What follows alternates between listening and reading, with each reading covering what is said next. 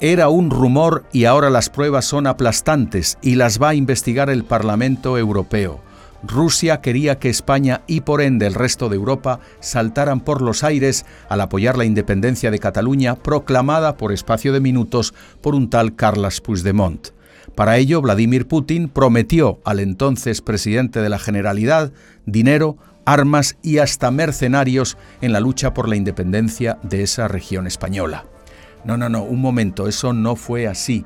Más bien fue una cortina de humo porque el verdadero urdidor fue George Soros. Su Open Society apoyó a Puigdemont regando de dinero a las ONG separatistas catalanas y a medios afines, lanzando mensajes falsos sobre la presunta opresión de España a Cataluña. Sea como fuere, las amistades peligrosas de Puigdemont y su banda les condena a ser personas non gratas, ya no solo en España, sino en Europa, además de que este asunto hunde sin remedio la adhesión al movimiento independentista catalán. Vamos a verlo. Hola, soy Constantino de Miguel, bienvenido al canal desde mi punto de vista.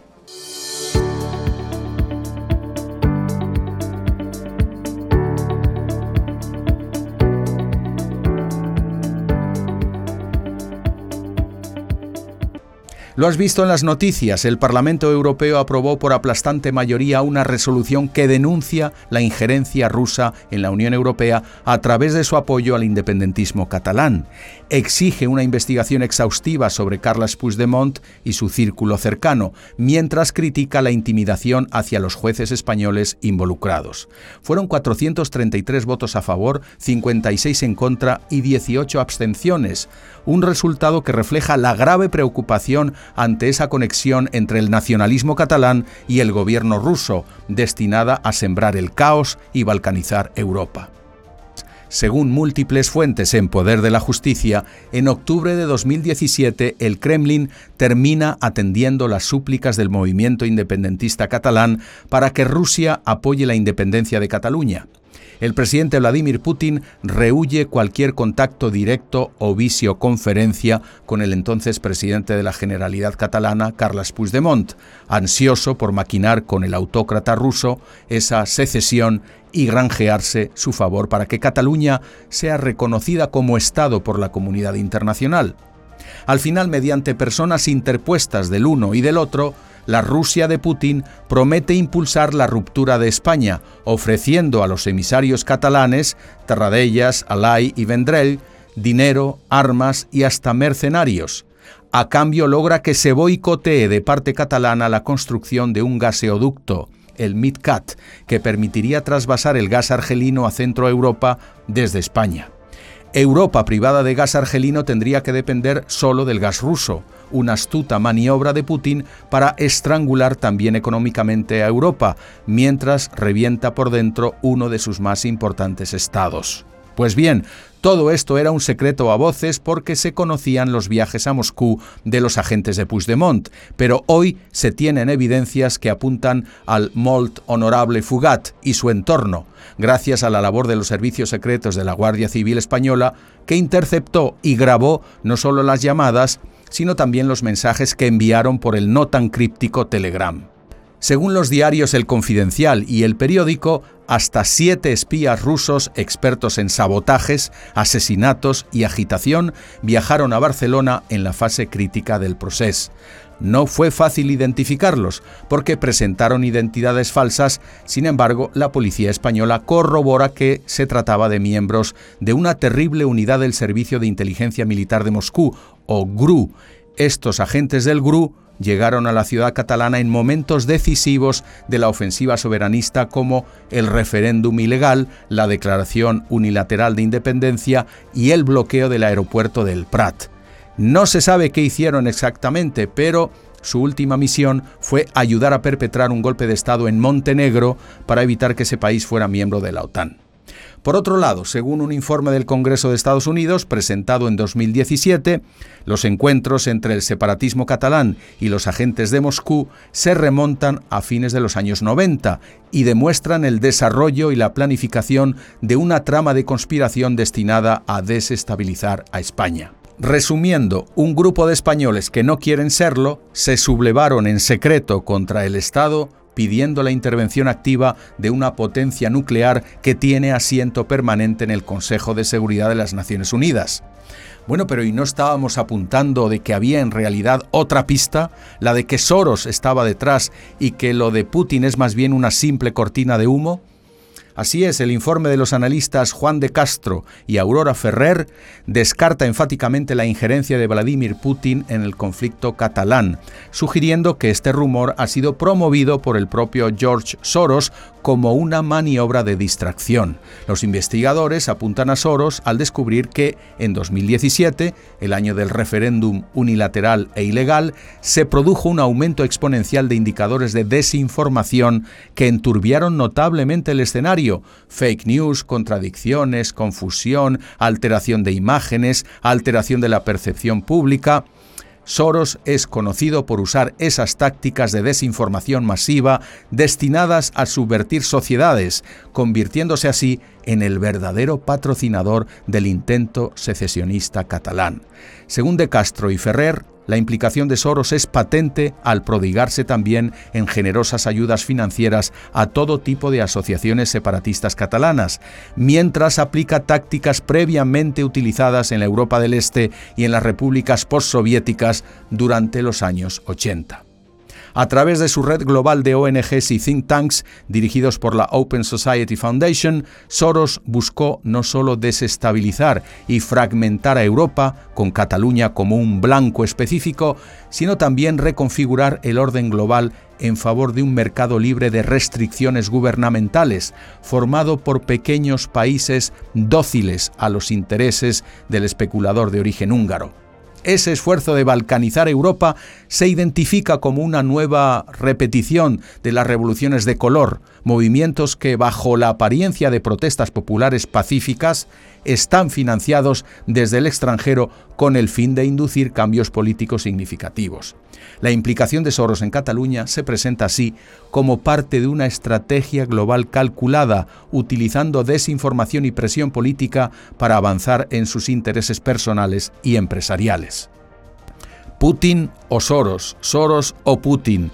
Si el río suena, agua lleva. En todo caso, ¿qué nombre habría que ponerles a esos actos? Sencillo, representan de forma palmaria un delito de alta traición, figura jurídica recogida en los códigos penales de cualquier país del mundo. En el caso de España es el artículo 581 del Código Penal que es muy claro.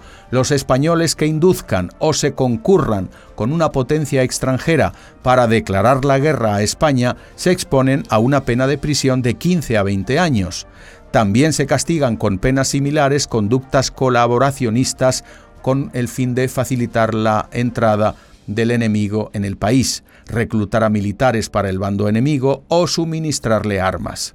Ante el probado delito de alta traición, imposible de esconder, camuflar con eufemismos y menos indultar o amnistiar, solo queda la aplicación de la ley, si no es la manipulada española, la europea.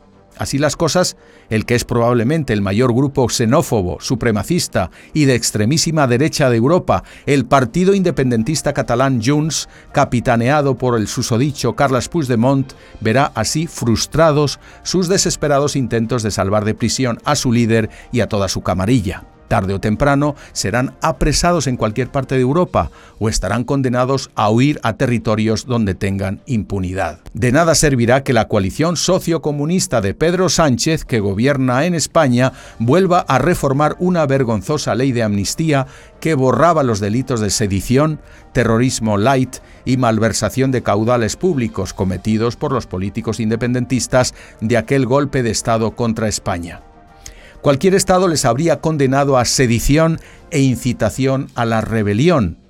Hay malversación al desviar millones del contribuyente a financiar la maquinaria de propaganda dentro y fuera de Cataluña.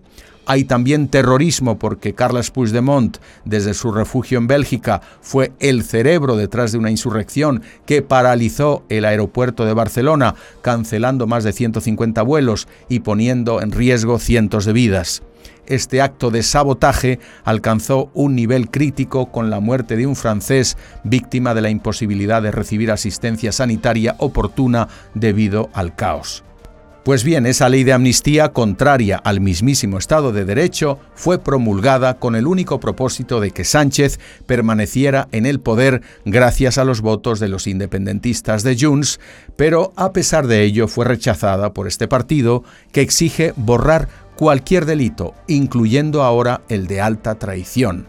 También pretenden la aberración tan genuinamente fascista de perseguir a los jueces por haber hecho su trabajo de defender el Estado español. Pero hay más. Exigen una amnistía plena y total en beneficio de encarcelados por cualquier tipo de terrorismo, el propio de los movimientos vandálicos catalanes y también el de la ETA vasca y, como no, el perpetrado por los terroristas islámicos Al-Qaeda o Daesh, cuyos autores están en prisión. De paso, exigen un referéndum de autodeterminación, abriendo el padrón a todos los inmigrantes irregulares para que voten por la independencia de Cataluña, que hoy apenas cuenta con un 17% de partidarios en esa región. Si esas intenciones se confirman, sería un segundo golpe de Estado. Por fortuna, todavía existe la separación de poderes en España, y ya que el Ejecutivo actual abusa del Legislativo, al menos el Poder Judicial, con excepción del Tribunal Constitucional, se mantiene incólume. El juez Joaquín Aguirre, del Juzgado número 1 de Barcelona, ya está instruyendo la causa de alta traición contra Puigdemont y su banda, el denominado caso Voló afirmando en declaraciones a la televisión alemana que efectivamente Rusia apoyó el proceso de independencia de Cataluña con la finalidad de desestabilizar primero la democracia española para abrir después la puerta trasera para que el régimen de Putin destruya todas las democracias liberales de Europa Occidental. El juez Joaquín Aguirre ha sido recusado por la defensa de Puigdemont, como era de esperar, pero sus declaraciones ya son vox populi en círculos europeos. Considerando la frontal hostilidad contra Rusia debido a su guerra contra Ucrania, está más que claro que cualquier injerencia de Putin en Europa enciende todas las alarmas. El proceso catalán, después de dañar la reputación y la economía de una maravillosa región española, es un fenómeno abominable que apesta por doquier. Sus líderes ya no son solo personas non gratas en España, sino muy pronto en el conjunto de la Unión Europea. Cierto es que la UE no es todavía un superestado con un código penal propio que contemple la alta traición, pero en cambio sus directivas prevalecen sobre la de cualquier Estado miembro. Por ejemplo, la directiva anticorrupción, que piensa aprobar muy pronto, cuenta con una importante resolución ya aprobada por el Parlamento Europeo encaminada a que la Unión Europea prohíba que se indulten o se concedan amnistías sobre delitos de malversación de fondos públicos. Pues bien, junto al de alta traición, ese es un delito que también se atribuye a Puigdemont y su banda, y que está sobradamente probado y condenado por el Tribunal Supremo Español. Sí, señoras y señores, la camarilla independentista catalana en el poder en 2017 cometió desfalco, es decir, malversó dinero público, esos impuestos que los contribuyentes catalanes confiaban a sus políticos para la gestión de su región, no para financiar un golpe de Estado. Junts debería tener dos siglas, las dos S de supremacistas y soberbios. En todo caso, caerá pues tarde o temprano el peso de los jueces, ya que no de los políticos españoles, sobre esa mafia independentista que huye hacia adelante de forma desesperada y que ve cómo la tierra que pisaba y creía firme se hunde, mientras se revela la clase de compañías que les arropaban. Llueve pues sobre mojado para este cártel de malhechores de cuello blanco que desde 2014 inició un proceso de separación de España que empezó por romper la misma sociedad catalana, recurriendo, como hemos dicho, a la alta traición y a la malversación, pero también a la guerrilla urbana, al engaño a la ciudadanía, a la propaganda internacional basada en la mentira, al adoctrinamiento en el sistema educativo y en los medios de comunicación y, en definitiva, a fabricar un enemigo que no existe y todo sin la necesaria base social mayoritaria. Pero esa ha sido y sigue siendo la desesperación de esa minoría exaltada e intransigente, profundamente egoísta e insolidaria, que son la definición misma del fascismo. Por fortuna, la verdad aflora y la justicia los pondrá en su sitio, el exilio o la cárcel, mientras la historia los relegará a un rincón oscuro y de vergüenza. Así que, game over, señor Puigdemont, se va a acabar la peseta. Agradezco mucho tu reacción a este análisis que te he ofrecido con total y absoluta sinceridad e independencia. Sí, independencia como individuo, que es la que verdaderamente vale. Deja tus comentarios aquí abajo y si el contenido lo suscribes también, compártelo. Soy Constantino de Miguel, saludos desde Barcelona.